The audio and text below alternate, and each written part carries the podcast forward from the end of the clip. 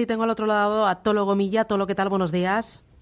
Hola, ¿qué tal? Buenos días, Gomila. Es eh, Gomila, es presidente de FEBITUR, que es Federación Española de Asociaciones de Viviendas y Apartamentos Turísticos. Yo supongo que ustedes eh, habrán respirado con alivio, satisfechos, con una sonrisa oreja a oreja, al ver esta decisión de la Comisión Nacional del Mercado de la Competencia.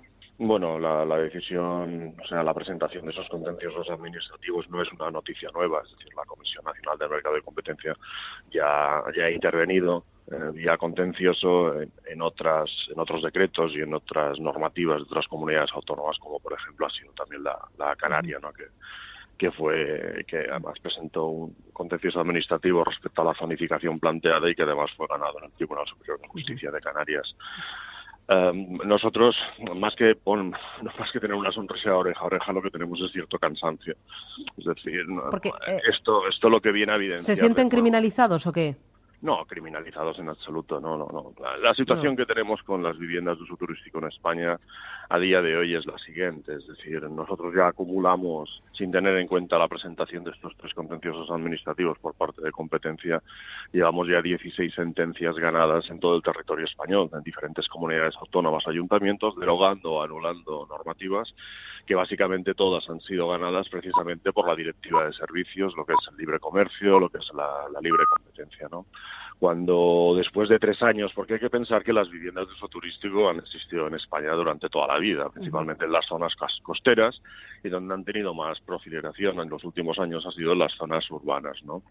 Eh, todo esto empieza en el año 2013, cuando el Partido Popular lo que hace es hacer una modificación de la ley de arrendamientos urbanos y en el capítulo 5, donde se definía los arrendamientos de temporada, que eran los arrendamientos por días, pues lo que hace es indicar de que, no se, de que se prohíben a través de canales de comercialización turística y lo que hizo en ese momento dado fue lanzar esa, esa cuestión necesaria de tener una normativa, la lanzó a las comunidades autónomas. Y las comunidades autónomas en España, pues algunas las han regulado con mayor o con menor fortuna. Pero el resumen tiene que ser el siguiente, es decir, cuando tú te enfrentas a tener 16 sentencias que están anulando normativas en distintas comunidades autónomas, es evidente, y usted estará de acuerdo conmigo, en que el reflejo es, oiga, desde el punto de normativo, este tema no está resuelto. Bueno, aunque los ayuntamientos dicen que ellos van a seguir pataleando, ¿no? Madrid ya ha asegurado que va a defender los tribunales eh, su norma. Bueno, el Ayuntamiento de Madrid hay que recordar que hace dos años ya perdió también ¿eh? una, una, sentencia por el tema de los cinco días y el Ayuntamiento de Madrid evidentemente pues está en derecho, como no podría ser otra forma, pues de tratar de defender esa normativa. Bueno, pues se encontrará con el contencioso administrativo de la Comisión Nacional de Mercado de la Competencia. Ya tiene presentados por parte de una de las dos asociaciones que forman parte de la Federación Española de Cebitur también de dos contenciosos administrativos, tanto para el plan especial como también para lo que es el, la, propia moratoria. Y vamos a añadir en el mes de septiembre, esto fue aprobado por nuestra última junta directiva, Aquí, en el caso del Ayuntamiento de Madrid, lo que vemos también es unos claros indicios de posible prevaricación administrativa por parte del concejal Calvo y algún que otro miembro del Ayuntamiento de Madrid y vamos a presentar una querella por vía penal por presunta prevaricación administrativa. Muy bien. Pues eh, Tolo Gomilla, presidente de FEBITUR, eh, veremos eh, cómo termina. Una cosa, eh, ¿cuánto representan los pisos turísticos dentro del, del parque total de viviendas en alquiler? ¿Tienen ustedes el dato? Sí, lo que me está hablando, un, pequeño detalle si me permite.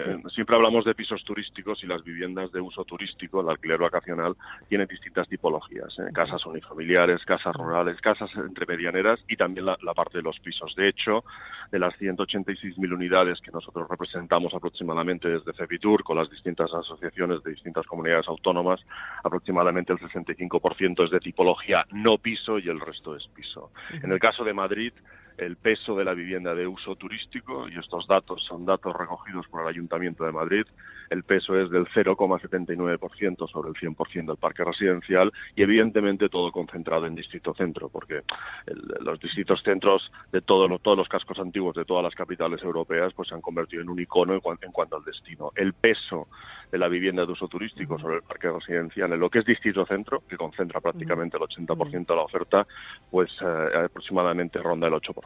Muy bien. Pues eh, Tólogo Mila, presidente de Febipur, eh, de Febitur, Gracias, que tenga buen día y que vaya bien el verano. Gracias. Igualmente, a vuestra disposición.